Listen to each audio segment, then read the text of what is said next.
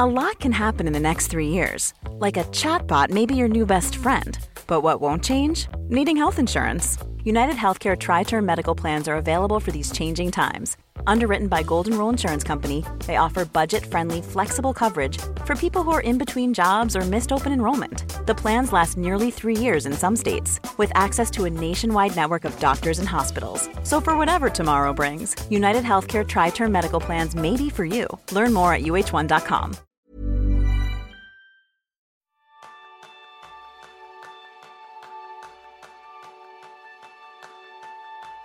¿Te gustaría dejar huella de la de verdad? ¿Crees que puedes ayudar a otras personas pero no sabes cómo llegar a ellos? Ese es el tema principal del programa de esta semana, donde aprenderás cómo encontrar a tu audiencia mediante el posicionamiento personal de la mano de Daniel Romero Abreu. Daniel es hijo de padre español y madre alemana con fuertes raíces en Cádiz y su club de fútbol. En el año 2002, mientras finalizaba sus estudios de dirección y administración de la empresa, leyó un artículo que decía Compra Gurus Online, lo que le inspiró a fundar la agencia de conferenciantes número uno del mercado, Thinking Heads. 15 años más tarde evoluciona su empresa a una consultoría de posicionamiento de líderes mediante su metodología Leader Positioning Strategy, o LPS, con referentes como Paul Gasol. Bienvenidos a un nuevo episodio de Kenso, el podcast donde descubrirás cómo vivir la efectividad para ser más feliz. Yo soy Jeroen Sangers, aprendiz a encontrar mi espacio en el mercado de las ideas. Y yo soy Quique Gonzalo, aprendiz en saber para qué me llaman mis amigos. Bienvenido, Daniel. ¿Qué tal, Quique Jerón? Muchas gracias por tan, por tan certera presentación. Es verdad que con en el mare magno de información del mundo que vivimos hoy en día no es, no es fácil destacar nuestros mensajes, pero veo que los habéis pillado mejor que nadie. A eso, a eso os dedicáis vosotros. Bueno, hemos aprendido, hemos aprendido y con eso vamos a la primera pregunta, Daniel. ¿Tú en qué eres aprendiz a día de hoy? Pues yo soy un poco de aprendiz de vida, eh, aprendiz de, de, día a día, eh, aprendiz del camino. Yo creo que cada día es más importante. Creo que, bueno, uno va, eh, no voy peinando canas, porque ya como los que pueden vernos en YouTube, peino poco. Eh, tengo, tengo un peinado elegante como el de Tim Ferris, para que se hagan una idea de nuestros oyentes. Eh, entonces, el, el, el, el, tema esencial es que cuando eres más joven estás muy centrado en esa potencia, en querer sacar, en querer hacer, y probablemente cuando te vas haciendo un poco mayor, no digo que sea mayor, pero te vas haciendo más mayor, ahora tengo 43, eh, mucho, lo que haces es centrarte mucho más en disfrutar eh, del camino e intentar aprender del camino. Eh, cuando eres capaz de centrarte en ese proceso, em, te conviertes un poco en un aprendiz de todo. Eh, de hecho, eso es algo que, que, me da un poco de apuro de estar en este podcast después de gente de invitados tan impresionantes como habéis tenido, porque te confieso que cada día aquí que Jerón me da más vergüenza eh, eh, el poder decir que sé nada, ¿no? Es decir, sí, hay, hay, mucho, mucho que aprender, mucho que leer, pero bueno, conversaremos de eso y todo más. Claro Vosotros sí. cortarme, porque yo tengo la paradoja esa gaditana alemana, ¿no? Es decir, es el lado gaditano me tiende a explayar, lo que haga falta, y el lado germánico me, me, me, me, hace. Entonces vosotros tenéis que tirar de los dos hilos en función de lo que queráis. Nosotros lo disfrutaremos como tú eres de manera natural, así que es un placer, Daniel, y así ya nos vamos saltando las preguntas que muchas veces tenemos y que tú nos guías hacia otro camino. Actualmente, esos pasos que estás dando, ¿dónde crees que te están encaminando? Bueno, yo tengo, digamos, eh, yo creo que son, mi vida está articulada en tres ejes fundamentales. ¿no? El primero es eh, mi mujer y mis hijos. Yo fui padre tarde, tengo ahora tres hijos, uno de cuatro, uno de dos y uno de tres meses. Eh, y maravilloso los tres niños, una mujer espectacular. Eh, y eso es, eso es lo, que, lo que me ocupa un, un gran grueso de, de, mi tiempo. Y más que nada porque eh, los niños, cuando, cuando naces, y ahora me, me, encantará charlar de productividad y paternidad a la vez, sí. desde un ángulo totalmente diferente, y te hablo como emprendedor ahora, yo ya empresario, ¿no? Decía Luis Martín Caviedes que que un emprendedor es el que tiene la L de práctica. Yo llevo 20 años ya con esto, con lo cual me considero probablemente ya empresario. Eh, eso es un vértice muy grande, mi familia. El segundo eh, vertical muy importante es eh, el, el, el, mi empresa, Thinking Heads, que me ocupa eh, muchísimo tiempo. Y luego el, tercer, la tercera columna son eh, otros varios proyectos en los que estoy involucrado, como puede ser la, soy consejero de una empresa que mi mujer también es emprendedora, la fundadora de Convida Kombucha, pues estoy involucrado como consejero, estoy involucrado como soy presidente de una, de una fundación de Eugenio Hermoso, que es uno de los pintores más relevantes de Extremadura que estamos poniendo en valor, estoy metido en el Consejo Social del Cádiz Club de Fútbol, es decir, es, Esos son, digamos, mis tres grandes ejes. Entonces, el hacer avanzar poquito a poco cada uno de ellos, sabiendo que en ciertos momentos, en ese circo de cinco pistas donde tenemos que ir manejando todos los temas cuando tienes hijos, eh, y de una forma totalmente asistemática, incapaz de, planificarla, eh, dedico a avanzar poco a poco cada uno de esos tres. Ese es el camino que me lleva eh, a día de hoy. Encantado de poder compartir algunos aprendizajes que he hecho hasta la fecha. Justo antes de comenzar la entrevista estábamos comentando un poco cómo tu vida había girado, sobre todo si hablamos de productividad, desde que has tenido tres hijos. ¿Cuál ha sido el mayor descubrimiento que has podido hacer, Daniel? Mira, el, principal es, yo no sé, yo me lo he leído todo, ahora, ahora hablaremos un poco de esto, ¿no? Yo creo que el, y, de cómo son, eh, espero que tratemos este tema, pero, pero yo he leído soy de Cádiz, ¿no? Entiéndanme el margen de la exageración. Yo me he leído todo lo que hay de, de, de, temas de productividad, mejora personal, autoayuda. Y nada, voy desde muy joven haciéndolo. O sea, yo me he leído a James Clear, me he leído a Tim Ferriss, me he leído a David Allen, eh, me he leído, o sea, todo lo que hay un poco en este tema, ¿no? Eh, hay un libro que se llama The Miracle Morning, ¿no? De cómo levantarse a las 6 de la mañana. Eh, hay, hay, gente que se hace vipassana y se pasa 10 días en silencio y meditando olvídense de todo eso, olvídense de todos estos temas. ¿Ustedes quieren levantarse a las 6 de la mañana? Tengan hijos. O sea, yo me he levantado hoy a las cinco y media de la mañana porque se ha despertado el mediano. A las cinco y media de la mañana, sin contar las veces que se ha despertado por la noche el pequeño de tres meses porque se lo atendía mi mujer. Yo me ocupo de los, de los dos mayores.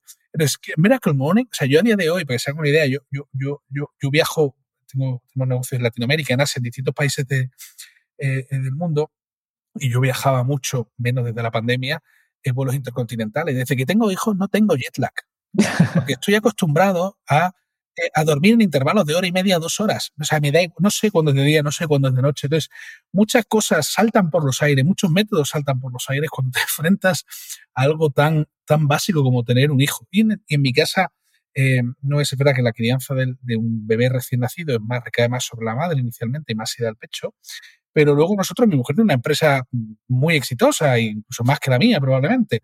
Entonces ella está también muy ocupada, yo también estoy muy ocupado, con lo cual aquí somos más o menos eh, equitativos a la hora de, gestionar y de hacerlo. Entonces, eh, tú tienes, tú te puedes organizar hasta cierto punto, pero todo lo que tiene que ver con esos pequeños seres humanos que te desvirtúan y te disrupcionan absolutamente todo, eh, es muy difícilmente planificable porque una vez está enfermo, otra vez no duerme, otra vez. Y lo que te hace eso es, ese yunque al cual tú le vas dando eh, eh, con, un martillo para forjar esa espada que al final es la personalidad, es el carácter. Y yo fui padre muy tarde, pero hay gente que ha sido más joven. Entonces yo creo que uno de los principales forjadores de carácter y de productividad es precisamente tener hijos, porque ninguna de las reglas que has aprendido antes te sirve. Sirve a partir de ahora. Yo creo que la gente que te esté escuchando ahora mismo, Daniel, va a tener esa epifanía de darse cuenta de la auténtica realidad. ¿Verdad que hay un momento en el que por muy organizado que seas, por mucho que hayas leído, por mucho que como Jerún hayas probado todos los métodos de productividad que existen y que vayan a existir, salta por los aires y es, como bien dices tú, forjar el carácter con lo que de verdad te quedas dentro, porque al final esos tres hijos maravillosos que tienes ¿Qué es lo que te aportan? ¿Qué es lo que tú dices? ¿Merece la pena simplemente por? Bueno, yo eso, es una cosa, yo de hecho durante mucho tiempo, em, y perdonadme que salte de, idea, em, yo, mi mujer quiere tener cuatro hijos, ¿no? Cuando antes de casarnos ella quería decir cinco, yo dije, nada, cinco ni para atrás. Em, eh, estamos negociando cuatro, tenemos tres varones, lo mismo el cuarto es la niña, ojalá. Eh, pero, ¿qué es lo que me aporta? Yo estuve, me metí en Cora eh, un día para preguntar es cuál es la ventaja de tener cuatro hijos de tener dos. Porque, no, sobre dos. O sea, decir, ¿por qué no dos? O sea, dos está bien. o uno lo puede entender, ¿no? Es, oye, pues pobre chaval, no esté solo, o chavala. Pues, no, tiene sentido, dos. Pero ¿por qué tres o por qué cuatro? Em, os confieso que ahora el mayor tiene cuatro años, esto está empezando a responderse ahora poco a poco. Em, la pregunta. Eh, porque no lo tenía claro. O sea, digo, porque ¿qué ventajas tiene tener más hijos de tener menos? Es decir, que a medida que van creciendo, eh, y como hombre, la conexión que construyo con mis hijos es, eh, es, distinta de la relación de ideas del pecho, similar, pero no, queremos, no quiero tratar ahora ese tema que tiene un, campo enorme para hablar, pero sí es verdad que cada vez que lo vas viviendo, el, el es, es, acojonante, perdonarme que, Nada. mi francés, perdonarme mi francés, pero es, increíble que el, el, el amor o el cariño o el afecto que sientes no se reparte, no es que no parte, es que sino se va multiplicando. Y es curioso, ¿no? Cuando de repente dices tú, el tiempo se comprime, cada vez tienes menos tiempo para hacer cosas, mucho menos tiempo. Yo echo de menos ahora grandes cosas que hacer, pero a cambio también recibes otras series cosas por otro lado. Y es em, normal, ¿no? Que la mayoría de los estudios dicen que la, etapa más infeliz, entre comillas, en la vida es cuando tienes los nichos pequeños, eh, donde se produce un valle eh, por el gran, yo fue un gran aprendizaje personal eh, que te echas a la espalda. ¿eh? Es normal también que con parejas es muy difícil resistir todo el embate que supone a eso. Y nosotros somos unos privilegiados, porque contamos recursos, contamos con ayuda. mi mujer es, emprendedora, yo soy emprendedor, tenemos un, nivel de trabajo cuanto menos curioso y, y, contamos con mucha ayuda que nos permite trabajar. No siempre es la más eficiente y la más productiva, pero nos permite estar. Pues yo creo que con esto es maravilloso saber del realismo de emprendedores con éxito que son personas del día a día. Ahora vamos a llevarte a otro lugar distinto. Vamos a viajar al pasado, hace 20 años, cuando todavía no tenías hijos y estabas en una habitación de piso compartida mientras terminabas la carrera y al final hablabas de ser emprendedor. Fundas Thinking Heads con 22 años y vamos a desmitificar un poco el ser emprendedor. Para ti, ¿qué significa emprender, Daniel?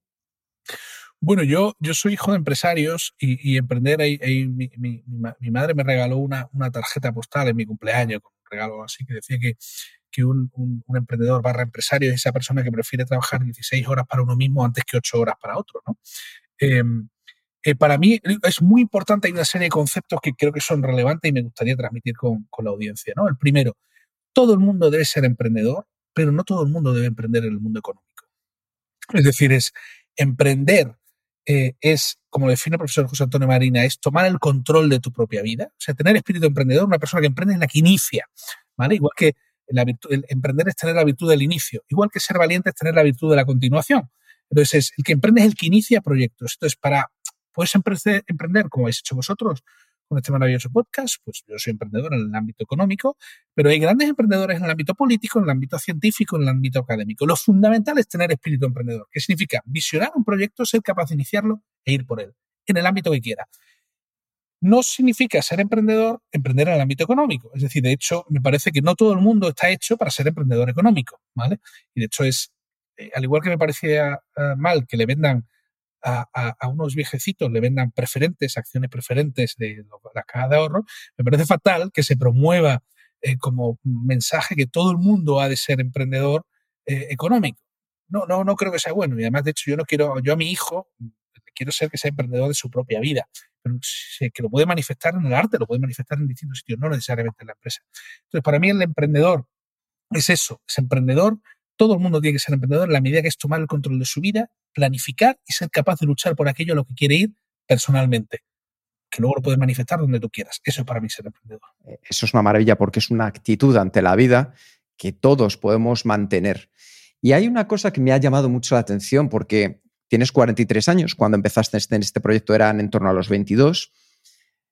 Con esa cara de 22 años, porque todavía te conservas joven, pero con esa cara que tenías con 22 años, cuando a esos primeros conferenciantes a los que llamabas a su puerta les decías, oiga, que yo quiero no solo darle, ofrecerle más conferencias, sino ayudarle a mejorar, ¿cómo conseguías mantener esa comunicación? No, al final, eh, al final es, eh, es digo, 22 años, para os hagáis una idea, yo en España cuando monté esto, era en el 2002 para 2003, empecé en 2002, se cristalizó en 2003, mientras acababa la carrera, todos mis compañeros de universidad se iban a bancos de inversión, consultoras estratégicas, grandes altos funcionarios del Estado.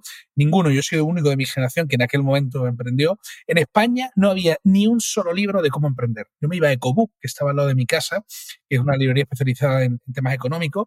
Amazon estaba más o menos incipiente y de hecho mi primer libro de cómo hacer un plan de negocio lo compré en Amazon a Estados Unidos, se lo mandé a un amigo mío que me lo mandó luego para eh, eh, que trabajaba en, Morgan Stanley en Nueva York. Entonces, no existía esa cultura que hay a día de hoy.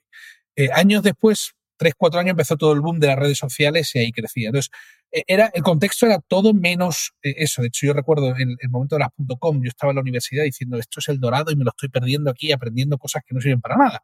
Pero bueno, Dios gracias que acabé y aprendí lo que tenía que aprender. No, al, final, he de decir una cosa, a mí me ha ayudado muchísima gente, al emprendedor de corazón sincero y esto, la gente quiere ayudarle. Si puedo ayudarte en algo, lo hago. Y he de decir que, de, que por cada 10, o sea, el ratio de,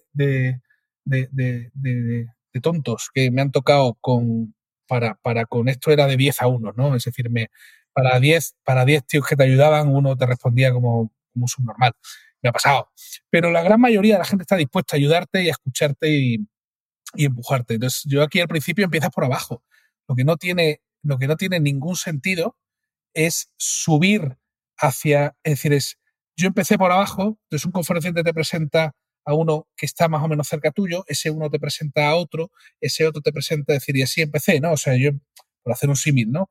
Eh, yo cuando contacté con Jordi Sevilla, que era ministro, voy a hablar en el lado político, ¿vale? Que era ministro en el gobierno Zapatero que salió, no me acuerdo ahora cómo contacté con él a través de contacto, este me presentó a su vez a Pedro Solves cuando salió, que era presidente, que se presenta a Zapatero, yo entre medias tenía a Felipe González, con Felipe González te presenta a Lula da Silva, entonces, esto por hacer un solo, un, arco de aquí, ¿no? Luego lo teníamos en el mundo de los gurús, o sea, de hecho yo empecé con los grandes gurús que vosotros habéis tenido ya, eh, yo empecé a representarlos cuando eran, eh, perdóname, em, aficionados casi, o sea, ahora son grandes gurús, pero en aquella época no soy. Entonces, al final, para mí el mayor privilegio del trabajo que he hecho, lo voy a decir mayor secreto, lo que más me ha gustado a mí, porque me encanta mi trabajo, es que yo llevo desde los 22 años expuesto a probablemente las mentes más brillantes de España, internacionales, etc.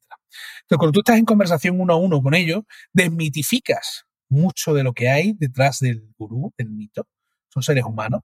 De hecho, cuanto más gurú, muchas veces más tonto. Eh, y al revés, hay personas con una que son brillantes genios con una humildad y sencillez. Entonces, que nos, que nos, que nos despisten. Si una persona no es humilde, no es sencilla, eh, no es... Eh, eh, eso no, no, no, conviene la pena escucharle mucho. Las personas humildes y sencillas son al final probablemente los que, los que esconden una grandeza mayor. Luego tienen los introvertidos y extrovertidos. hay algún introvertido que parece que es gilipollas, pero en el fondo lo que es es un tío muy retraído para atrás. Pero bueno, no. Perdonadme, que, cortarme, por favor, que si no... No, no, que o sea, que si no me enrollo más de lo que debiera. Ya has dicho que has conocido un montón de gente interesante, ¿no? Pensadores, empresarios, eh, políticos, deportistas también, ¿no? Y a todos ellos, o casi todos ellos, las ayudado no solo organizando conferencias o colocarlos en, en conferencias, sino también a organizar sus propias ideas y conceptos, ¿no? Y cuando simplemente para imaginarme un poco cómo va este proceso, ¿no? Cuando tú te sientas por primera vez con, con uno de ellos, ¿qué estás buscando para saber si Thinking Heads es el lugar adecuado para ambos? Bueno, de hecho, es distinto, o sea, por poner un poco en contexto a los oyentes y ahora respondo a tu pregunta, eh, Jerón, es eh, nosotros, em, eh, o sea, cuando yo empiezo gestionando conferencias de personalidades, te vas dando cuenta que la conferencia es una forma, un canal de emitir un mensaje a alguien que tiene algo poderoso que transmitir. Después de la conferencia dices, caramba, si conferencia, ¿por qué no montamos el tema de redes sociales para difundir ese pensamiento? ¿Por qué no montamos contenidos audiovisuales? ¿Por qué no les, ayudamos a publicarles sus libros? Y al final generas un 360 alrededor de cómo yo genero pensamiento, lo estructuro, lo, perdonad que lo diga así, lo paquetizo y luego lo distribuimos en diversas, en diversas plataformas. Em, y Eso es en esencia cómo, cómo empezamos, cómo evolucionamos. ¿no? Empezamos de lo básico de la conferencia hasta lo más sofisticado, que era combinar todo eso. Eso luego lo hemos convertido en cómo gestionar la reputación de líderes, que después lo hemos trabajado en cómo gestionar la reputación de compañías y de organizaciones con una capa de métricas que tenemos muy fuerte ahora, con modelos econométricos. En fin, que tampoco voy a aburrir ahora todo eso. De hecho, el después ya hablamos de esto. El 70% de nuestro negocio es eso. Entonces, cuando a mí yo vengo a una persona y me mira, lo más importante que yo intento hacer es como uno cuando está en la selva y tiene que apartar todas las lianas, todas las hojas, todas las capas de BS, de bullshit que tiene muchas veces, no la persona, sino el contexto que rodea muchas veces a la persona, em, intentar llegar a acceder a aquello lo más, lo más íntimo, lo que más quiere, lo que más desea, lo que más anhela, lo que más es. Entonces, había una frase que le decía el profesor Álvarez de Mon, que a mí me encanta, que, que decía Baltasar Gracián, que nadie habría fracasado de haber conocido su mejor virtud. Todo el mundo tiene una mejor virtud, todo el mundo tiene algo que aportar, todo el mundo tiene algo eh, eh, para, para, enseñar eh, al otro. Entonces, lo, lo, lo, más importante es identificar qué es lo que tiene para aportar cualquier persona. Y me da igual que sea un presidente del gobierno con los que trabajamos, o me da igual que sea un entrenador personal, o me da igual que sea un, un, man en una, en una barra, etc. Todo el mundo tiene algo que aportar. y lo importante es identificar qué es ese algo. Entonces, de hecho, todo lo que hay alrededor, no importa si la esencia que tiene eso para aportar eh, no está, de hecho, la reputación es cuando tú, lo que tú eres, con lo que tú haces, con lo que tú dices está alineado y eso es acorde a los valores de una sociedad, vas a tener buena reputación. Pero lo importante es el ser, ¿vale? ¿Qué es lo que tú eres? Luego, ¿qué es el hacer? Entonces tienes que identificar que entre ser y el hacer no haya disonancia. ¿Vale? Cuando eso está alineado, y entonces viene lo tercero, que es el decir. De hecho, la gente está hoy en día empeñada en usar redes sociales, en todo esto, y ahí siempre me gusta decir que bienaventurados los que no teniendo nada que decir se abstienen de demostrarlo con palabras. En fin, hay tanta gente emitiendo y tal contando que mejor cállate. O sea, porque para decir lo que dice, mejor no digas nada. Entonces es mucho mejor escuchar. Trata de escuchar, trata de, aprender, trata de formarte y trata de, aportar ese valor que tú tienes. Y cuando entiendo, eh, qué, qué valor tiene una persona, lo que intentas es sentarte, mirarlo, verlo y, ver dónde ese valor, dónde eso que tiene para aportar genera más valor, dónde genera más retorno. ¿vale? Entonces, y, hay siempre, siempre hay audiencias y públicos. Y entiendo que es un proceso que toma su tiempo, porque me imagino es fácil, obviamente, de, ver lo que está diciendo la persona, es bastante fácil de ver lo que está haciendo, pero la parte de ser requiere su investigación, ¿no? Sí, sobre todo el gran problema que la gente no se conoce, ¿no? Es, no, tiene, a, o sea, hay más tiempo eh, cuando nosotros muchas veces nos miramos hacia adentro. Ahí Álvarez de Monti tiene un par de libros muy bonitos sobre eso. Eh, cuando tú te miras hacia, hacia adentro, eh, ves muchas sombras, no ves, no eres capaz de, ver toda la luz con lo que hay fuera. Una cosa útil es preguntarle a los demás, a los que hay alrededor tuya, es, oye, ¿cómo me ves tú? ¿Qué me ves? ¿Qué me cuentas? Que te sirva para hacerte, para hacerte una opinión pero la esencia es qué tienes tú para trabajar y para aportar a los demás y sobre eso construir. Yo creo que eso es, el elemento clave y core de todo y cómo lo hacéis vosotros, ¿no? Decís, oye, ¿qué tiene la persona?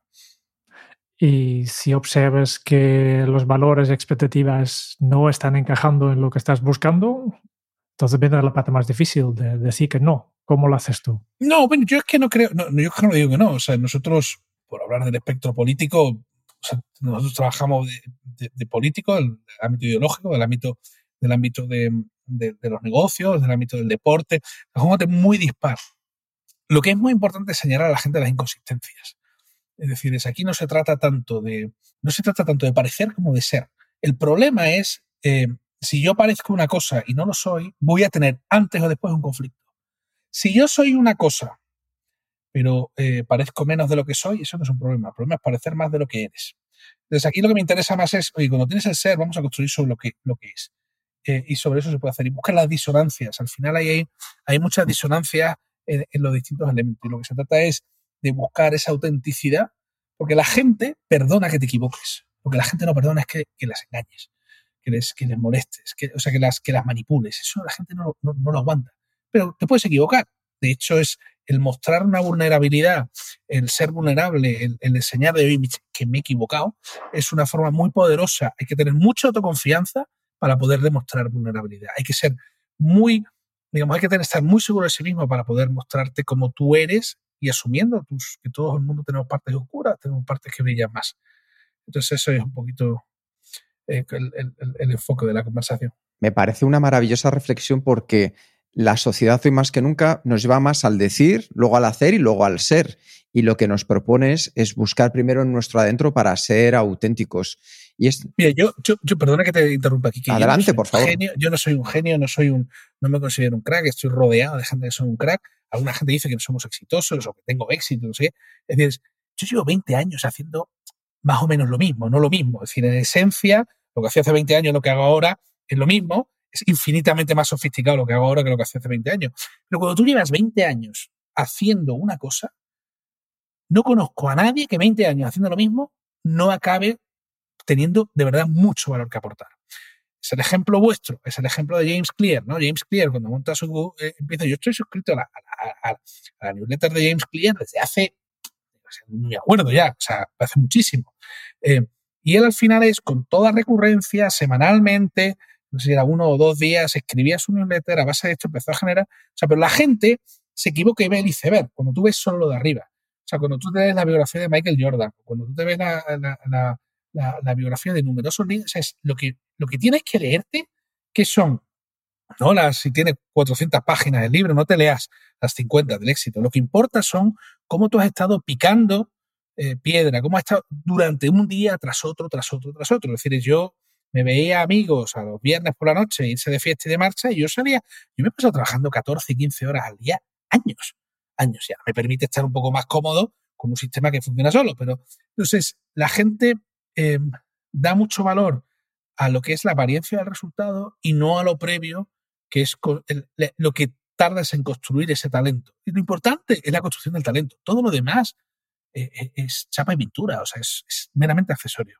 Yo creo que también tiene que ver con cómo es la sociedad, más, más que nada ahora mismo con las redes sociales, donde todo el mundo está siempre enseñando hacia afuera el lado bueno, los éxitos, y no hablamos mucho de los fracasos. Bueno, eh, probablemente, de hecho, por eso las redes sociales tienen, o sea, tienen el uso que tienen. Es decir, es, a mí si me preguntan a la hora de tiempo, lo que menos dedico ahora es, en mi vida ahora, las redes sociales dedico nada, poquísimo, poquísimo de mi tiempo, más que nada porque no, no me da, o sea, no me da la vida y no me aporta. entonces, de hecho, todo lo que hace es generar lo contrario, ¿no? Te genera superficialidad y, y opinionated eh, más que profundidad y sustancia. Entonces, lo que tenemos que buscar es generarnos una sustancia sólida, es decir, es eh, y el, algo que nos dé profundidad y nos ancle, y nos ancle y nos dé. Y eso se puede aprender de muchas formas. Lo podemos aprender viendo, viendo series, documentales, lo podemos aprender leyendo libros, lo podemos aprender hablando con personas como vosotros, escuchando a otras personas en conversación. O sea, hay muchas formas de generar ese aprendizaje, reglado y no reglado, pero es lo esencial. ¿Cómo hago para estar todos los días aprendiendo cosas nuevas? Y este podcast, por ejemplo, es un ejemplo muy útil para eso. Hay una cosa que me llama poderosamente la atención acerca de todo lo que nos estás comentando y es que dentro de vuestro concepto de posicionamiento vais mucho más allá de lo que la gente ahora está escuchando, esos términos de moda como el coaching o la marca personal. ¿Cómo trabajáis esa, esa, parte para que los conferenciantes entiendan que la importancia no es ser una celebridad, sino tener credibilidad? Claro, al final, o sea, yo, el tema de la marca personal, yo soy abogado, economista y yo no, soy un especialista en comunicación, reputación, sino en sentido, lo que he hecho es ingeniería inversa, ¿no? Es decir, oye, ¿a qué personas admiro yo? ¿Por qué me resultan creíbles? Y, y, y, al final diseccionas el proceso y dices, oye, este tipo me resulta creíble porque de lo que habla me es útil y me aporta y me genera. Y dices, coño, pues entonces lo que tendré que hacer yo es aportar cosas a otras personas. Vale, luego ahora es, oye, ¿qué habilidades tengo yo para mejor aportar? O sea, no todo el mundo escribe eh, bien como escribe James Clear, no todo el mundo comunica bien como comunicáis vosotros, es decir, es, al final hay otro set de skills que hay que complementar, ¿no? Eh, entonces, eh, a mí al final la marca personal me suena a ruido, es decir, es porque se centra en cómo los demás te perciben, ¿vale? Frente al posicionamiento personal que defendemos nosotros, que es qué es lo que tú tienes para aportar a los demás. Entonces, una vez que yo me posiciono personalmente, trabajo en mí, igual me mejoro constantemente, tendré cosas para aportar y luego ya veré de qué forma las comunico, ¿vale? O sea, porque la forma en comunicarlas, pues, ¿qué ocurre? En Estados Unidos y más en el mundo anglosajón, eh, eh, es muy típico el, sobrevenderte. Entonces, eh, en Europa continental tenemos lo contrario, ¿no? Que somos, aquí esto es, somos rigores académicos y, decir, es, y antes hago un texto académico incapaz de que nadie lo lea, que, poder aportar algo. Entonces, no es ninguno extremo ni otro, pero sí es verdad que creemos que el punto de partida es trabajar el posicionamiento, porque yo así no depende, yo una cosa que yo cuento mucho, es decir, si tú, tu marca personal depende de cómo te perciban los otros, eso no es más que un ejercicio de frustración personal, porque ¿para qué vas a poner la felicidad en cómo me ve uno de fuera, con lo cabrones que gente que hay por ahí y con, lo, mal que pueden llegar a verme. Entonces, es decir, oye, no, vamos a poner la felicidad en algo que dependa de mí, en la mejora a mí mismo. Yo soy mi regla de mejora constante, ¿no? ¿Cuál es mi potencial? ¿Hasta dónde puedo llegar? Y cómo puedo forzarme a llegar más lejos. Eso yo creo que es un poco el, el, el, el core de la cuestión. Y sobre eso puedes construir mucho. Antes ya, ya lo has mencionado y aquí como holandés me gustaría llamar un momento al, al alemán que, que lleves dentro, ¿no? De, hablando de la gestión de reputación, ha dicho que hay cinco métricas o métricas basadas en cinco variables, ¿no? Simplemente me gustaría repasarlo rápidamente para, para aprender un poco por encima si me puedes compartir su relevancia y cómo podemos nosotros mismos desarrollarlas a nivel personal. Empezando con eh, la primera, que es el liderazgo personal. Sí, yo al final nosotros tenemos un modelo que es de, manera econométrica, lo que hemos hecho es, no voy a extenderme demasiado en la parte más técnica, eh, porque no es el, sitio, pero básicamente es cuando yo te pregunto por una persona, por una marca o por algo, primeramente te viene una emoción, me gusta o no me gusta, ¿vale? Entonces nosotros lo que hemos hecho es esa emoción, luego hay un proceso de racionalización de por qué te gusta o no te gusta, ¿no? Cuando una marca, una empresa o algo tiene buena reputación, digamos, lo que genera son comportamientos de apoyo, que llamamos. ¿no? Los cuatro básicos son, eh, eh, me interesa invertir en esta empresa o en esta organización, me interesa trabajar en esta empresa o esta organización, quiero comprar el producto o servicio de esta organización y al final quiero recomendar este producto o servicio. ¿vale? Eso en este lado. Luego, en los líderes, las empresas hoy en día, el mundo como está configurado hoy en día, si os fijáis, en los años, eh, o sea, al final, antes era, antes había una empresa que producía un bien y servicio. Y eso era lo importante, ¿no? Pues oye, yo fabrico, pues yo qué sé, eso, con mucha, con vida, con mucha. Vale, pues yo soy esta empresa, me digo, coge esta empresa y vendo este producto. Transacción económica. Ya está. El mundo con la crisis de los 80 y eh, al principio de los 80, ¿os acordáis? Cuando encontraron a niños cosiendo balones de Nike eh, en Camboya y todo esto, la gente dijo, oye, oye, oye, oye, me importa lo que produces, pero me importa también mucho el cómo lo produces. ¿Vale? Entonces, cada vez se convierte en algo más relevante el cómo estás tú produciendo lo que haces. Y al final, en el mundo hoy en día ya va el, el, el, no importa tanto el, eh, a mí lo que me importa es el qué produces y el cómo lo produces, sino también al final estamos en un estado donde lo que es con los casos del Dieselgate, los casos de corrupción y todo este tema, donde la gente al final es, me importa es, oye, ¿quién está al frente de esto? ¿Quién lo produce? ¿Cuáles son los valores que hay? Si esos valores están de acuerdo con los míos, para yo poder producirlo. Entonces, la gente no se relaciona con una marca, la gente se relaciona con personas. El mundo hoy en día cada vez es más plano y es más directo, ¿no? Como decíais, las redes sociales, una de las ventajas que tiene es que te da un acceso directo probablemente a los principales líderes o el entorno más cercano, ¿no? Fijaos con Twitter, el anterior presidente de Estados Unidos eh, eh, manejaba él su propio Twitter. Lo demencial que es eso, que podías llegar a comunicarte directamente con el presidente de los Estados Unidos, cosa que no pasa.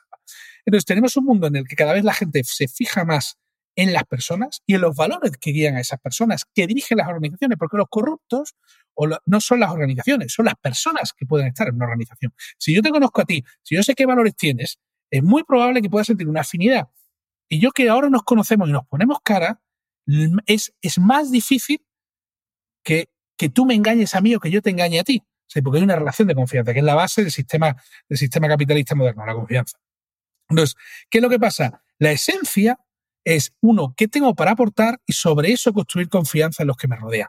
¿Vale? Simplificando mucho, no quiero ahora entrar en el modelo que tiene, como decía, las cinco variables, el liderazgo personal. Entonces, para yo generar confianza, lo primero que tengo que hacer es conocerme a mí mismo y ser capaz de entender qué es lo que necesito, o sea, qué es lo que yo tengo para aportar a vosotros.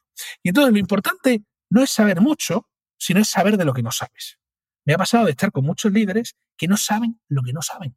Entonces, aquí hay un tema que la gente se equivoca al otorgar credibilidad, o sea, no tiene ningún sentido que otorguemos credibilidad a personas en las que... Es decir, es, por mucho que me guste el Cádiz, mi criterio futbolístico e, e, es, o sea, es, vale cero, cero. Yo de fútbol no sé más que lo que comento en un bar, ¿vale? O sea, yo no sé nada de fútbol. Pero perdonadme, hay muchos actores famosos que no tienen ni puñetera idea de economía, ¿vale? Igual que hay un montón de filósofos que no tienen absolutamente ni idea de empresa. Igual que hay políticos que no saben, y con perdón, o sea, no quiero entrar en temas religiosos hablando sobre sexualidad, pero entonces, lo que es importante es uno conocer a ti mismo y dos, tú como persona, darle credibilidad a alguien en lo que la tiene. Es decir, es absurdo que yo me fije en una persona, si yo quiero darle credibilidad a alguien en un tema, tengo que fijarme esa persona que sabe de ese tema. Entonces, de hecho, yo como regla, y eso Ray Dalio lo cuenta también muy bien en el libro este, el de Principles, eh, eh, de principios, eh, Planeta, creo que es, sí, de Deusto, eh, lo cuenta muy bien precisamente en el que dices, oye, si tú quieres darle credibilidad a alguien, dáselo a alguien que haya hecho tres veces lo que tú le estás dando credibilidad. Es fundamental. Entonces, lo que es equivocado es, y nos ocurre mucho con los famosos, ¿vale? Que es esa celebridad, que no es credibilidad no le des credibilidad. A Cristiano Ronaldo hay que darle la credibilidad o a Messi en lo que sabe, es el fútbol. Pero no se lo puedo dar en el ámbito político. Igual que a un artista, se lo tengo que dar en el nivel de actor. Pero lo que puede saber un artista de ciertos temas, no sé, macroeconómicos, es muy poco. No sabe nada. Entonces, es muy importante distinguir. Entonces, a la hora de, por eso el liderazgo personal es lo primero. Oye, ¿qué es lo que tengo yo para aportar? Para no, no confundir a la gente de mi entorno eh, en otros Y nosotros se lo explicamos mucho a, cuando yo tengo, nosotros trabajamos presidente de IBEX, trabajamos con, con grandes organizaciones, grandes directivos.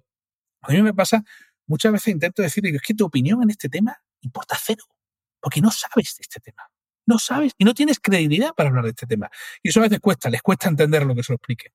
Entonces, liderazgo personal, entender qué tengo yo para aportar Y de las otras cosas, asume que no sabes y estate dispuesto a escuchar, que es lo relevante. Perdona, te he soltado aquí. No, me has no, pedido para. la parte alemana. Me has pedido, eh, Jerón, la, la parte alemana. O sea, que imagínate. Genial, genial. No, eh, estamos completamente de acuerdo, ¿no? En- incluso en Kenso también nuestros procesos de, de mejora de efectividad también siempre empieza con, con este autoconocimiento. Es el primer paso para todo. Hey, I'm Ryan Reynolds. Recently, I asked Mint Mobile's legal team if big wireless companies are allowed to raise prices due to inflation. They said yes. And then when I asked if raising prices technically violates those onerous two year contracts, they said, What the f are you talking about, you insane Hollywood ass? F- So to recap, we're cutting the price of Mint Unlimited from $30 a month to just $15 a month. Give it a try at mintmobile.com slash switch. $45 upfront for three months plus taxes and fees. Promo rate for new customers for limited time. Unlimited more than 40 gigabytes per month. Slows. Full terms at mintmobile.com. Many of us have those stubborn pounds that seem impossible to lose, no matter how good we eat or how hard we work out. My solution is PlushCare. PlushCare is a leading telehealth provider with doctors who are there for you day and night to partner with you in your weight loss journey. They can prescribe FDA-approved weight loss medications like Wagovi and Zepbound for those who qualify. Plus, they accept most insurance plans. To get started, visit plushcare.com slash weight loss. That's plushcare.com slash weight loss. todo, ¿no? Tampoco hace falta revisar los cinco variables, pero sí que me ha, me ha llamado la atención también la importancia de la transparencia. Sí, es esencial. ¿Qué quiere decir esto?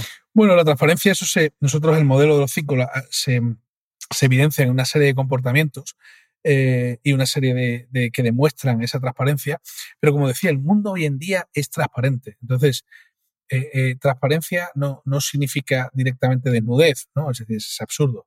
Pero hay que ser transparente en lo que es las motivaciones y en lo que es lo que tú tienes para aportar, e insisto, en no manipular y no engañar a la gente.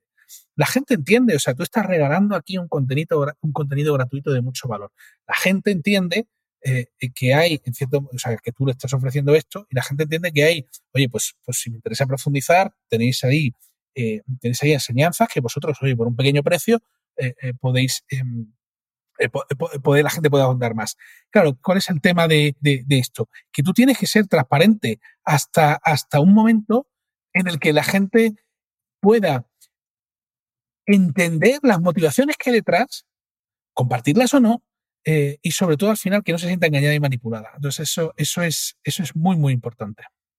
Para terminar ya tema del, de estas cinco, cinco variables, ¿no? Gestión empresarial, yo creo que, que es obvio, comunicación también, importantísimo, ¿no? Y después hablas de ciudadanía. Claro, al final, al final es, es esencial, os fijáis, es, eh, es esencial, nosotros operamos en sociedad, no somos un, eh, no somos el, el- Tom Hanks con una pelota, ¿cómo se llamaba? ¿no? Mike era, no me acuerdo cómo era de la pelota de fútbol del, del- que estaba hecho. Pero nosotros operamos en, en sociedad y, y lo que no podemos hacer en ese sentido es el, el- no entender que, que debemos ser conscientes y debemos, so- somos ciudadanos que formamos parte de un sistema donde al final aquí la versión de lo que me beneficia a mí acaba beneficiando a la sociedad, que es muy de los 80, desde un punto de vista económico, hay que entender que nosotros operamos en una sociedad y yo no quiero vivir en una sociedad, y por eso Europa es tan maravilloso, yo no quiero vivir en una sociedad como puede ser más polarizada, una latinoamericana o con otro sitio donde hay unos extremos de riqueza y pobreza brutal, eh, y eso es lo que nos lleva al final a extensión social, etc. Entonces hay que consciente de que vivimos en una ciudadanía, de que al final somos parte de una sociedad donde al final es de, pagar impuestos, no contaminar, sea, son elementos básicos de, ciudadanía. Y que algo que me beneficie solo a mí a costa de la sociedad no es sostenible. Es decir, es empresas cuyo modelo de negocio se basen en, en extraer, o sea, todo tiene unos trade-offs, pero empresas que se basen en generar contextos eh, nefastos o generar contextos malos, eh, porque ya sea, no voy a decir engañar a los clientes, pero sí es verdad que hay organizaciones que realmente, o sea, tienen un serio problema de redefinición del propósito que tienen, ¿no? Cuando hablabais de propósito personal. Igual que una, una persona tiene un propósito personal. Es, es esencial que una empresa lo tenga también y lo haga mediante aportando cuestiones que generen esa, ¿cómo se- esa conciencia ciudadana y esa sostenibilidad. Es un elemento fundamental. Hoy en día, eh, bajo los oyentes, eh, hay un tema que se llama ESG, ¿no? que es Environmental, Sustainable and Governance, que son una serie de valores que están vinculados eh, con los elementos fundamentales del, del desarrollo eh, de una sociedad.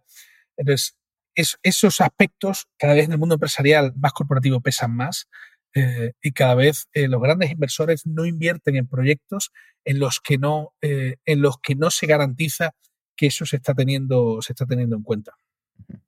Una de las preguntas que a mí me surgen es, desde tu experiencia, Daniel, creo que podrás ser una de las personas que ha asistido a más conferencias, al menos de las que yo conozco y conozco unas cuantas. Sí, yo llegó un momento en que era, ahora no, ¿no? Porque ahora, no, yo todos los días intento estar en casa a las seis y media de la tarde, como tarde, seis y media, de seis y siete estoy todos los días en casa. Em, y llevo por la mañana, llevo al, mayor, lo llevo al cole y, luego me vengo aquí a la oficina. Y, y, a las seis y media, siete intento estar en casa. Otra cosa es que a las nueve, cuando los he acostado, a las nueve y diez, me tengo que trabajar todavía un poco más, ¿no? Em, pero yo decía que era en plan de broma, que era croquetero profesional, porque yo podía, decía que una, una, ardilla podía cruzar España de árbol en árbol, bueno, pues yo podía vivir un año entero sin comprar comida, ¿no? Porque entre todos los eventos que tenía diario, podía directamente vivir de uno de esos eventos detrás de otro, ¿no? Porque os habéis una idea, justo antes del COVID, Thinking Heads hacía, y eso es un poquito más de un tercio del negocio que tenemos, Thinking Heads hacía más de mil conferencias en 45 países. Es decir, es el lujo que, hemos tenido, que tenemos, ¿no? de aprender de la gente que es la que trabajamos. Nosotros hemos traído todos los premios Nobel de Economía a los principales líderes a nivel global, pero hemos trabajado en 45 países. Em, y luego el lujo que es eh, acompañar. Nosotros gestionamos y representamos a más de 25 ex primeros ministros y jefes de Estado, eh, gestionando la inclusividad de todas las conferencias. Cuando el lujo de viajar con ellos a, a cualquier sitio, me da igual, desde China hasta Chile, eh, es, decir, decir, al final trabajas desde Mozambique hasta, hasta Rusia, es decir, es todo el mundo, aunque ahora Rusia no, no está de moda, ¿no? Pero, pero cuando viajas por todo, viajas por todo el mundo, acompañando a estas personalidades, aparte de aprender lo que aprendes, porque al final estás con ellos, estás con ellos todo el día, te permite convivir, eh, también te da un, eh, también te da un lujo, un lujo maravilloso, que es el, el, aprender y el viajar con estas personas es, es maravilloso es una oportunidad única. Sí, sí. He de decir que, que yo personalmente, yo soy el presidente fundador, tengo tres socios más, uno de esos socios es el que se ocupa de llevar todo esto y es el que está ahora viajando, viajando también. Has intercambiado, eh, habéis delegado roles. Sí, sí. Él ya su, su hijo es un poco mayor, eh, yo los míos son más pequeños, entonces ahora me toca a mí estar más quieto aquí. Con todos esos viajes, todas esas asistencias a, a las conferencias, ¿cuándo sabías que una charla había cambiado la vida de los asistentes? Voy a tomar las cosas en perspectiva. Em, dudo que ninguna charla te cambie la vida. Bien. Dudo que casi nada que te pasa. O sea, yo soy muy. O sea, esta gente que les preguntan, que, es, muy americano también, ¿no? De las películas, que este momento cambió mi vida. Caramba, yo no sabría decirte un momento que cambiara mi vida. Yo soy mucho más incremental o digital, no, no analógico, no es cero o uno en que esto no lo tenía, mi vida era así, pasó esto y mi vida cambió. No, eso es digital. Yo creo que es un proceso incremental de pequeños hechos que acumulan, igual que el, que el fracaso, dudo, o sea, a ver, en la mayoría de los casos, no creo que haya un fracaso. Normalmente lo que va ocurriendo es que se van acumulando pequeños errores que uno encima de otro acaba colapsando. ¿vale? Y la vida normalmente te va apuntando en dirección, es decir, tienes que hacer muchos errores para acabar eh, con un tema. Entonces, yo creo que más que nada Em, eh, he acabado en la conferencia al final, sí es que creo que es una semilla muy importante, pero es como cuando tienes la chispa de una cerilla o de un mechero, eh, que prenda o no prenda depende del que está al otro lado, en el momento en el que está. Entonces yo creo que es un elemento de inspiración. No te va a cambiar la vida, pero te va a sembrar la semilla que si tú ese fuego eres capaz de cuidarlo y cada vez que esa pequeña charla y luego la complementas con el libro del autor y luego la complementas con ver alguna conferencia más por vídeo, luego la complementas y va formando, puede acabar en un efecto bola de nieve que sea muy poderoso en tu vida, pero una charla no lo va a cambiar. Creo que es el momento que inicia. Entonces, es verdad que, que cuanto más te expongas en esos momentos que inician, más posibilidades hay de que si luego lo continúan, mejor. Y otra de las cosas que me venía ahora a la mente era la letra de una canción de Los Secretos, cuando decía Urquijo, Enrique Urquijo, que me vuelvo vulgar al bajar de cada escenario.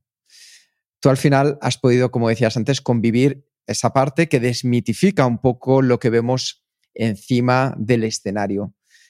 ¿Qué cualidades han tenido para ti, sin decir nombres, pero esas grandes personas que has dicho es que todavía es mejor en persona que encima del escenario?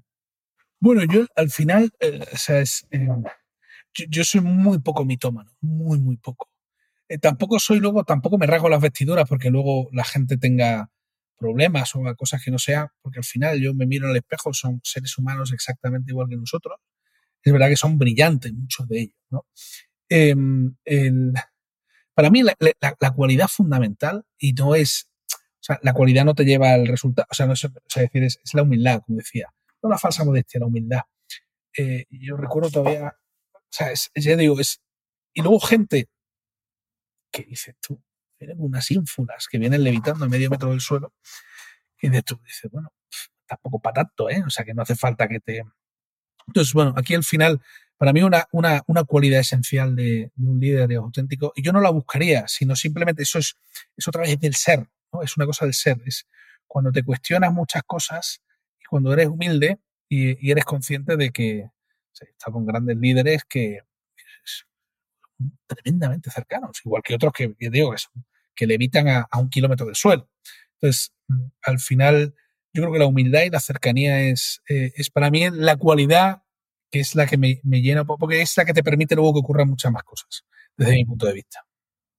Y de toda esta gente que has visto, que, que sí, algunos fantásticos y otros no, que en, los 20 años que has estado con ellos, eh, algunos de, durante 20 años, otros han ido añadiendo al, al Thinking Heads, otros seguramente han salido. ¿Qué cambios has observado en estos 20 años en el perfil de estas personas? ¿Cómo han cambiado?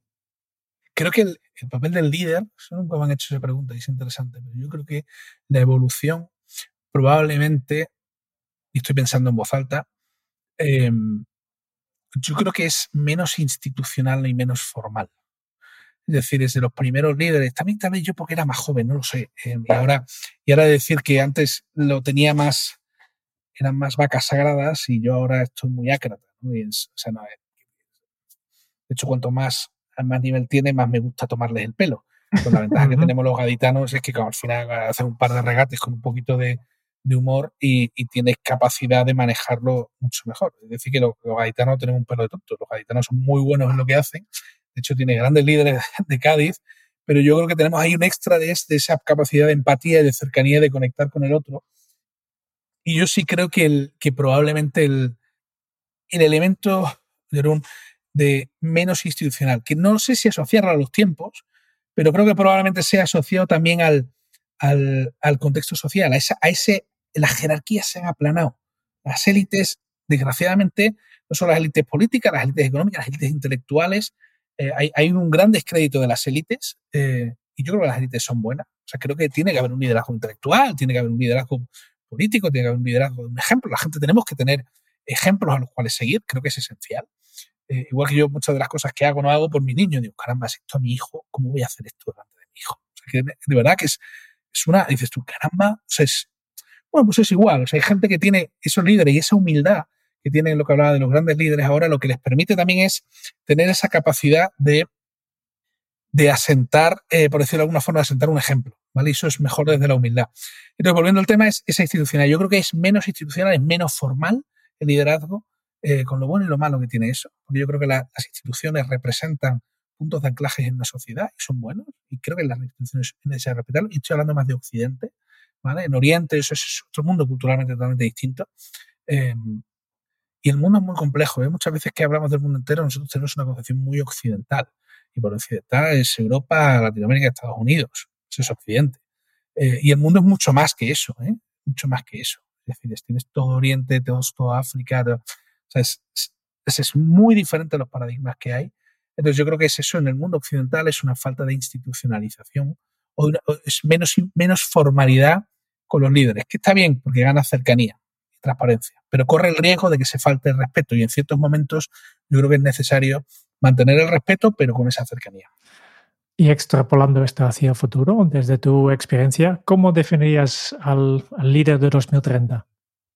Bueno, yo creo que el, líder hay, hay, hay, un, o sea, yo creo que nosotros nos, de hecho en Thinking Heads nos definimos ahora de trabajar precisamente para promover los liderazgos positivos. O sea, nosotros trabajamos con, para, para, promover el liderazgo positivo, que es el liderazgo consciente, ser consciente de la capacidad que tenemos de impactar en la sociedad y en el mundo y ayudar a los líderes a, a poder tener ese grado de conciencia para hacer impacto positivo. Yo creo que para 2030, y había un ejemplo que decía que no vivimos en la época en la sociedad de información vivimos en la sociedad de la reputación, donde al final el grado de conocimiento cada vez es más salvaje, es extremo. Es extremo. Cada vez, hay más conocimiento y hay más contenido y hay, hay, hay un volumen cada vez más grande de información. Cada vez es más importante el curator, el curador, perdonadme que use el palabra, el palabra de esa información. Es más importante que nunca. ¿Esto qué significa? Significa que el, por eso el filtro reputacional de quién te recomienda. Es decir, que tú me recomiendes, Kike, que tú, Jerón, me recomiendes un artículo, me recomiendes un libro, para mí tiene mucha credibilidad por el filtro reputacional que le dais vosotros. Que a mí, señor de la calle, que no conozco de nada, recomiendo un libro, no me dice nada. Entonces, creo que el papel de los líderes cada vez tiene más que ver es en esa interpretación de la realidad. Muchas veces el problema que tenemos, y eso ocurre mucho con los medios, ha ocurrido con la pandemia, ¿a quién escuchar? Volvemos otra vez al tema, con todo mi cariño hacia el sindicato de enfermeros o el sindicato de...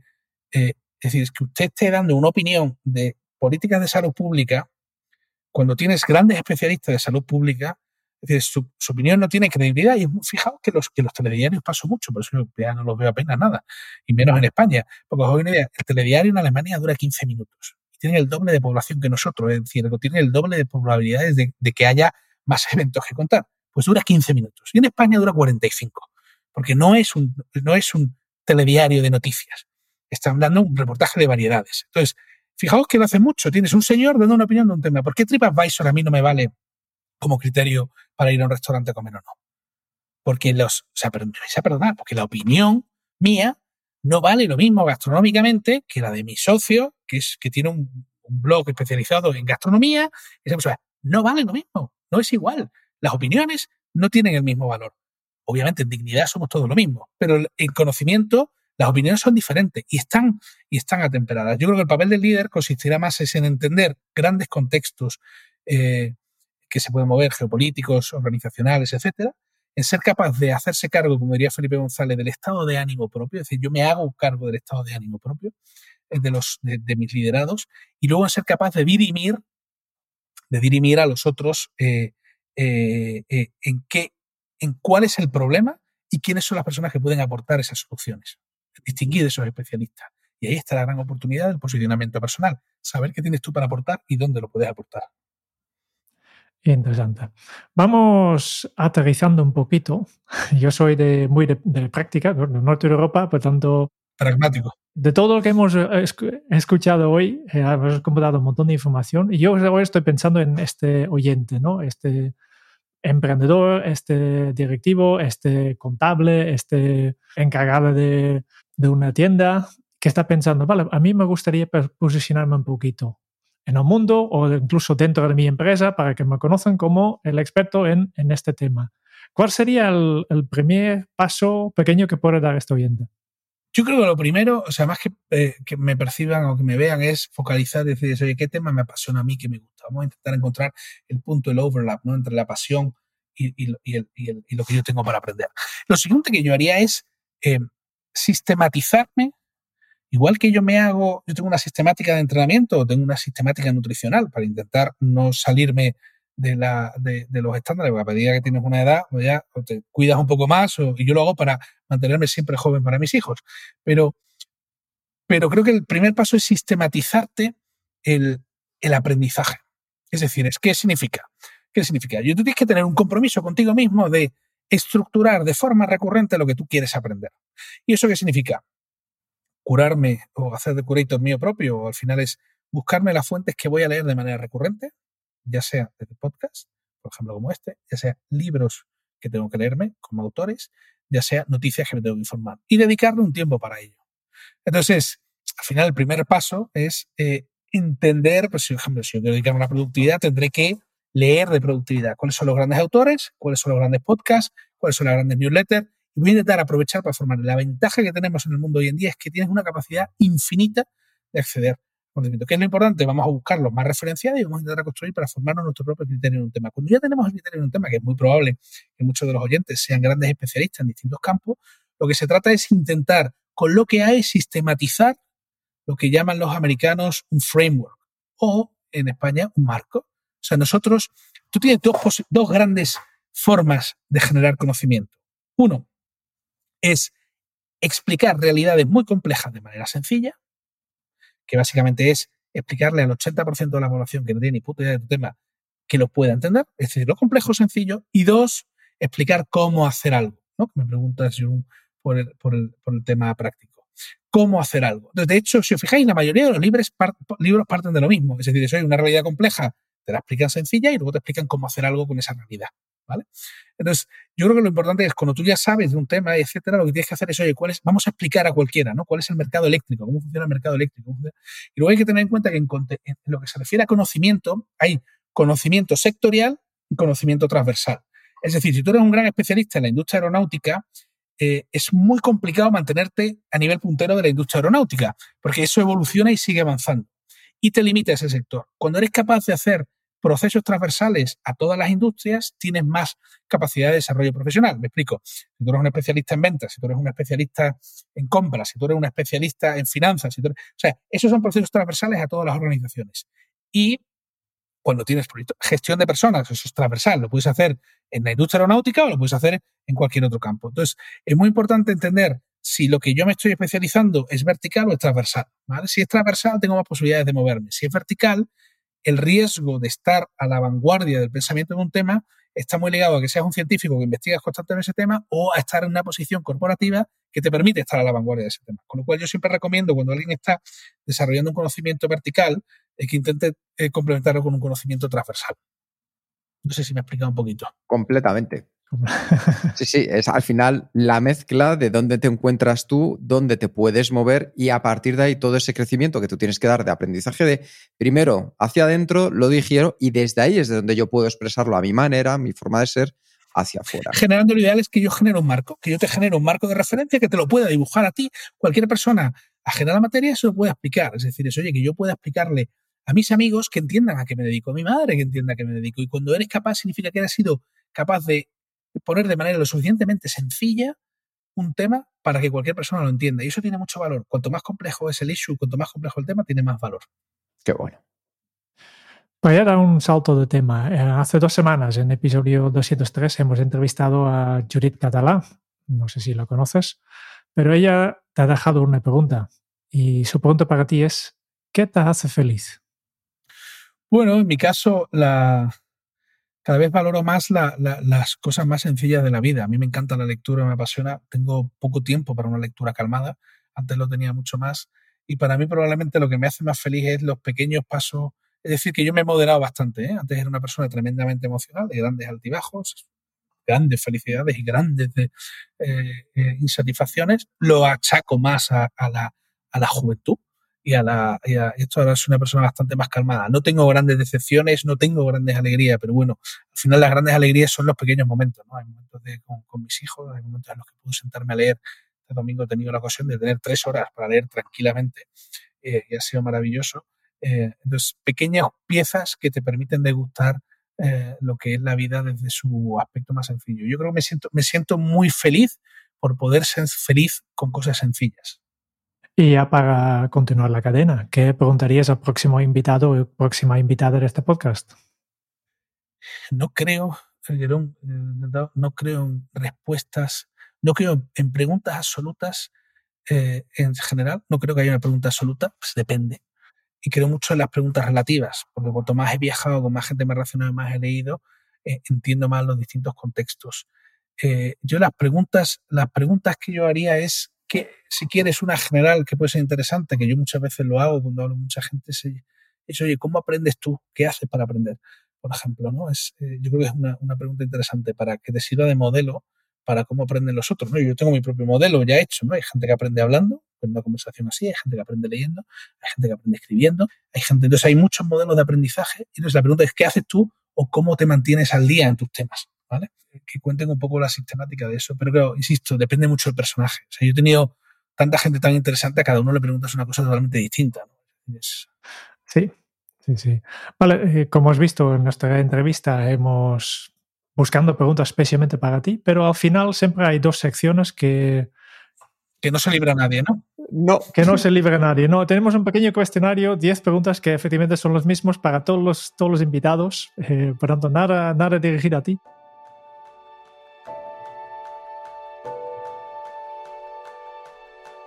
Y la primera pregunta que tenemos en, este cuestionario, Kenzo, es si tuvieras que compartir un solo aprendizaje de todo lo que has vivido hasta ahora, ¿cuál sería? Otra vez te contesto, es, horroroso, ¿no? Contestar, eh, ojo, son tantos aprendizajes, es alucinante. O sea, quiere decir que no es, que depende, depende, o sea, depende de muchas cosas y soy muy, muy relativo. O sea, una persona que se lleva bien con, con distintas personas tan diferentes, creo que tengo que tener eh, una flexibilidad propio de una gimnasta de gimnasia rítmica, ¿no? Pero, pero yo me atrevería a decir eso, un, si tengo que apreciar un aprendizaje hasta ahora es em, la utilidad del, aprendizaje constante, ¿no? La utilidad, esa es de darte cuenta de que no tienes que parar de aprender en ningún momento. ¿Y cómo se titularía tu biografía? Uf, eso, mi, mi biografía, biografía, depende en qué momento la escribiera, ¿no? O sea, es, lo mismo si lo hubiese escrito hace 10 años que si la escribo ahora que, que si lo escribo con, a punto de irme al, a, la caja, ¿no? En cuyo caso sería más un epitafio, ¿no? Pero bueno, me quedé, todo lo que nos queda por aprender, ¿no? A mí me gusta el concepto de biblioteca, no la biblioteca que tienes de libros que has leído, sino la biblioteca de los libros que te quedan por leer. Eso es lo que más me fascina. Yo tengo muchos libros que me quedan por leer.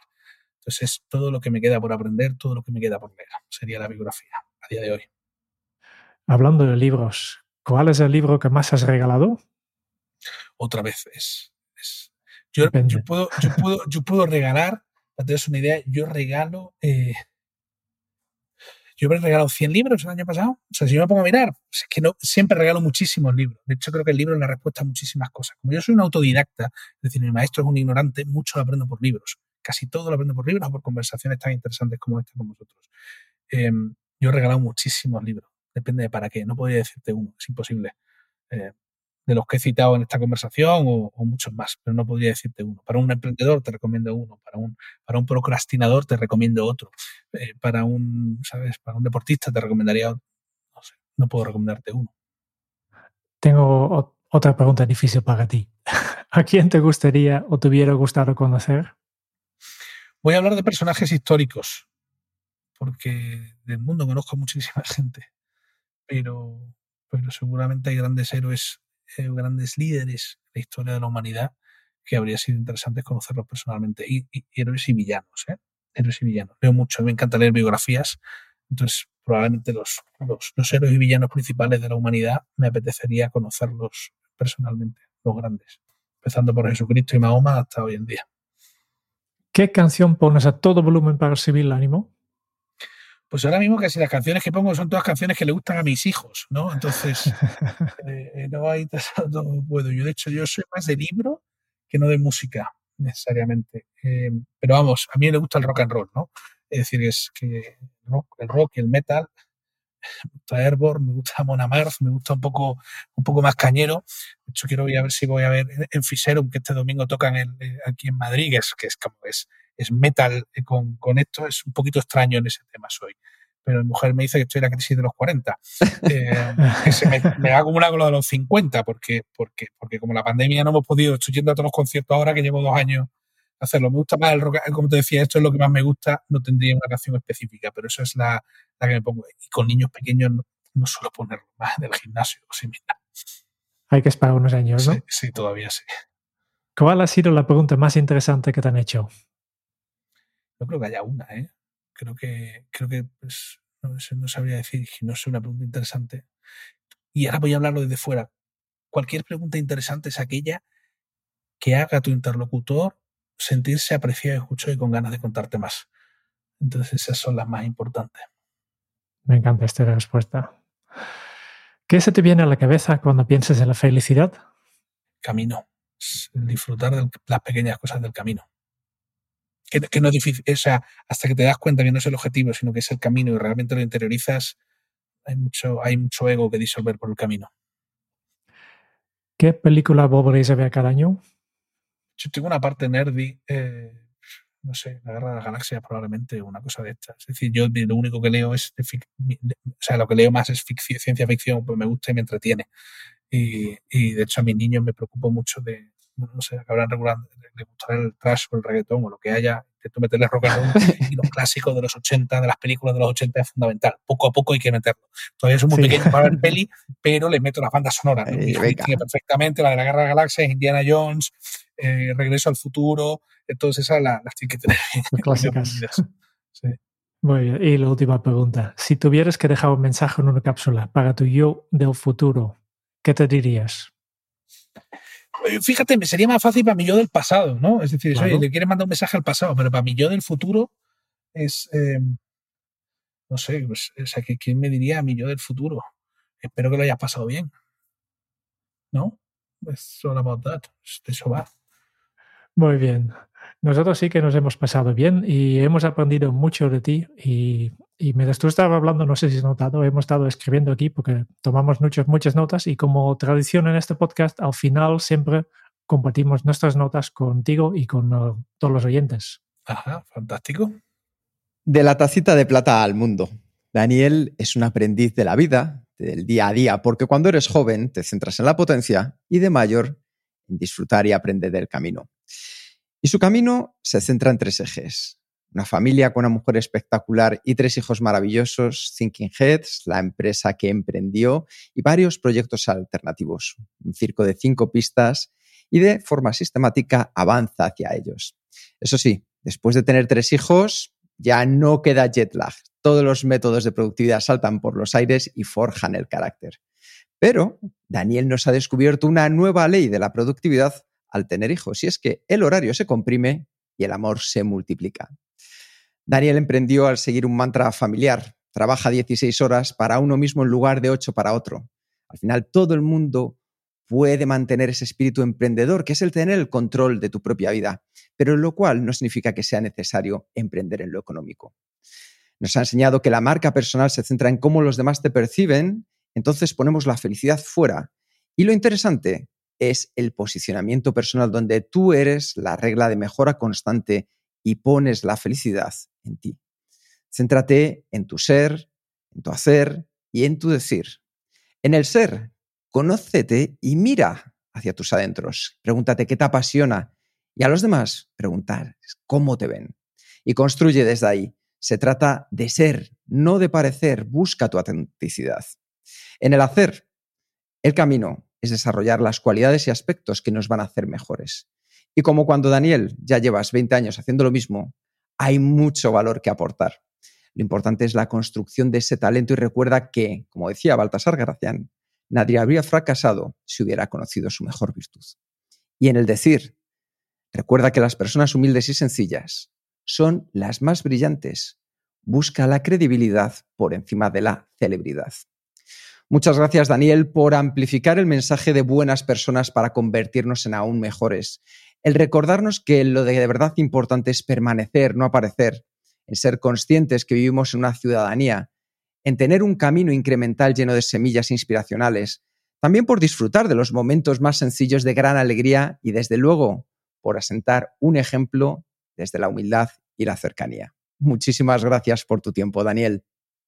Muchísimas gracias por tan maravilloso resumen, me ha encantado. Es decir, es, eh, que eso es otra vez, que sentir que te escuchan es una de las cosas que más me enriquecen. Y yo lo que espero es con esto poder haber aportado un pequeño granito, porque de luego me he sentido muy escuchado y muy, y muy querido en vuestro entorno. O sea, muchas gracias por ello, Jerón. Muchas gracias por escuchar el podcast de Kenso. Si te ha gustado, te agradeceríamos que te suscribas al podcast, lo compartas en tus redes sociales o dejes tu reseña de 5 estrellas para ayudarnos a llegar a más oyentes. Y si quieres conocer más sobre Kenso y cómo podemos acompañarte a ti, tu equipo o tu organización en el camino hacia la efectividad personal, puedes visitar nuestra web kenso.es. Te esperamos la semana que viene en el próximo episodio del podcast de Kenso, donde Raúl, Quique y Jerún buscarán más pistas sobre cómo vivir la efectividad para ser más feliz. Y hasta entonces, ahora es un buen momento para poner en práctica un nuevo hábito Kenso. Encuentra tu valor único y disfruta del camino. Nos escuchamos pronto. Hasta luego. Chao.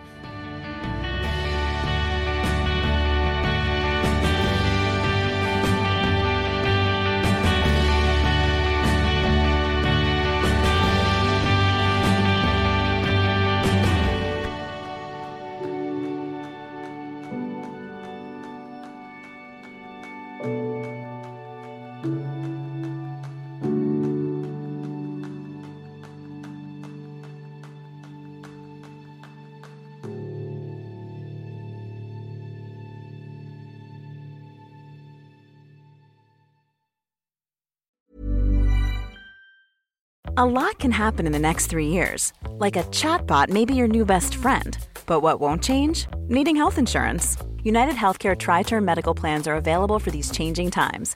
Underwritten by Golden Rule Insurance Company, they offer budget friendly, flexible coverage for people who are in between jobs or missed open enrollment. The plans last nearly three years in some states, with access to a nationwide network of doctors and hospitals. So, for whatever tomorrow brings, United Healthcare Tri Term Medical Plans may be for you. Learn more at uh1.com.